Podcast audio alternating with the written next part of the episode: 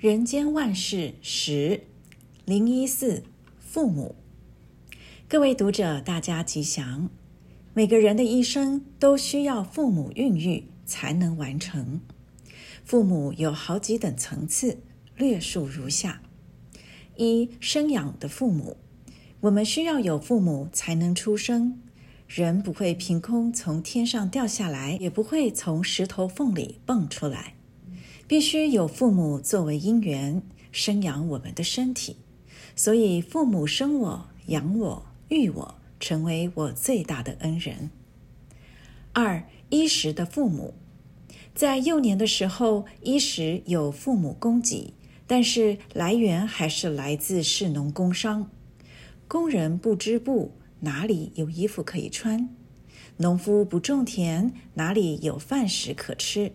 以致长大后，我们需要就业，要靠老板给我们就职的机会，老板就成为我们的衣食父母。所以，过去的人都把企业主视为父母。三、再生的父母，在我们一生当中，可能有人解救过我们的危难，他就是我们的再生父母。我从小拜师学艺，人生从此脱胎换骨。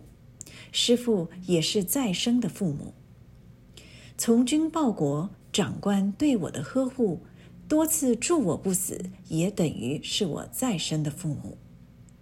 老师谆谆教诲，使我从无知而有知。我跟随老师学习，变化气质，提升人格，讲究信义，待人慈悲。老师。大地的父母，大地是众生的父母。大地屠宰我们，生养我们，供给我们所需。在大地之上，所有万物，包括人类，哪个不靠大地而能生存？大地的父母不但对人类，对宇宙万有都是孕之、育之、虚之、育之。在大地父母之前，宇宙所有一切众生都是同体共生、共相互勉，所以我们要共同爱护大地的父母。五、因缘的父母，父母能生养我们，但其实真正生长我们的是因缘。一切众生，谁能不要因缘而生存呢？世间万物哪样不是从因缘而出生的呢？举凡一双筷子、一个碗盘、一张桌椅、一张床铺、一栋房子、一个社区，哪一个不是靠因缘才能成就的呢？所谓诸法因缘生，诸法因缘灭。世间万物靠因缘才能成就，才能成长，才能生存。所以我们要感谢父母，父母是因缘；感谢众生，众生是因缘。感谢大地，大地是因缘。人要珍惜因缘，敬重因缘，因为因缘是我们的父母。六、波若的父母，我们常听人问：释迦牟尼佛的父母是谁？一般人都会回答：父亲是净饭王，母亲是摩羯夫人。其实这不是正确的答案。因为净饭王、摩耶夫人只生了悉达多太子，佛陀则是般若所生，般若才是佛陀的父母，也就是每个人法身的父母。我们的生命有肉体的生命，有精神的生命，有需要假天地因缘和合的生命，有法身慧命的生命，也就是般若的生命。所谓般若的生命，没有生死，没有来去，没有时空，是超越一切对待的一个解脱世界，是宇宙一大总相法门。此一法门，人能进入，也就不枉此生了。总说人的生命从父母出生，而到还原给大地之母，之后归空于宇宙虚空，回到宇宙本体。那就是心佛众生三无差别的法身实相，也正是无人所要找寻的本来面目。零一七感官，各位读者，大家吉祥。人活着要靠感觉器官接触外境才有知觉，尤其身体各个器官的功能要正常才能健康。例如，肠胃要消化，血液要流畅，肌肉要有弹性，甚至毛发都要生长。人体靠着感官运作才能够活着。人活着要好好发挥各个感官的功能，才能活得精彩。试举其例：一、面容要微笑，微笑是世界上最美丽的表情。可惜有的人不善于微笑，整天板着晚娘面孔，冷若冰霜，让人觉得和一个面无表情的人生活在一起，真是索然无味。过去我曾经鼓励学生要微笑。但是学生说，为了学习微笑，笑得两腮都发酸。我说，这是因为平时太少微笑，肌肉太少运动的缘故。其实平常只要保持经常保持微笑，见的人就给人一个点头，都能够留下好的印象。佛教里，佛陀拈花微笑，三千大千世界就在他的一笑之中。微笑是最美丽的面孔，就像绽放的花朵一样。微笑最能表达善意，是世界最动听的共同语言。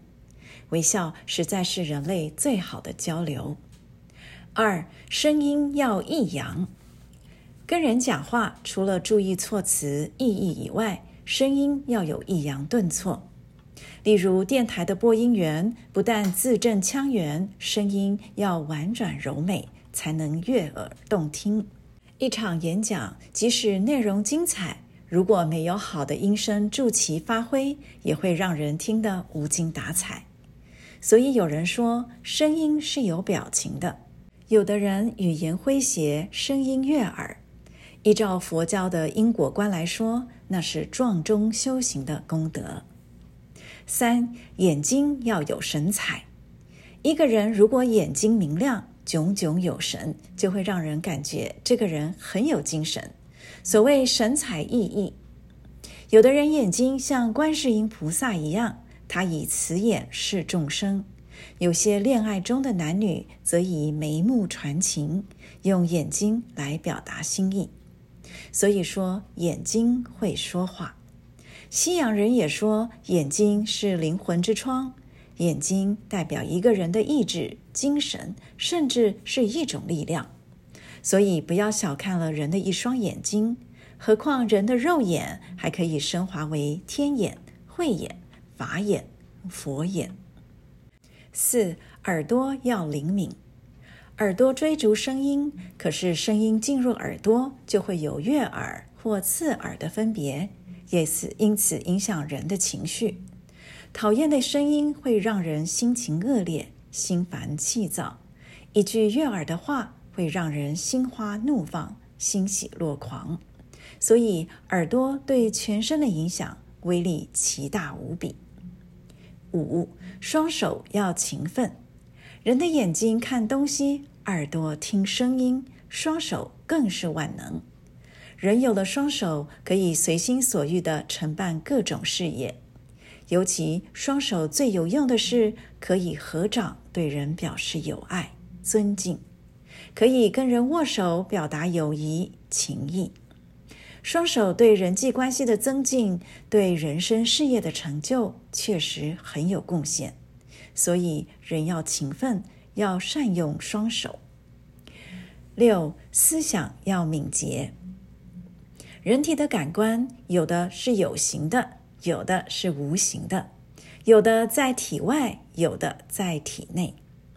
思想是无形的，不在体外，也不在体内。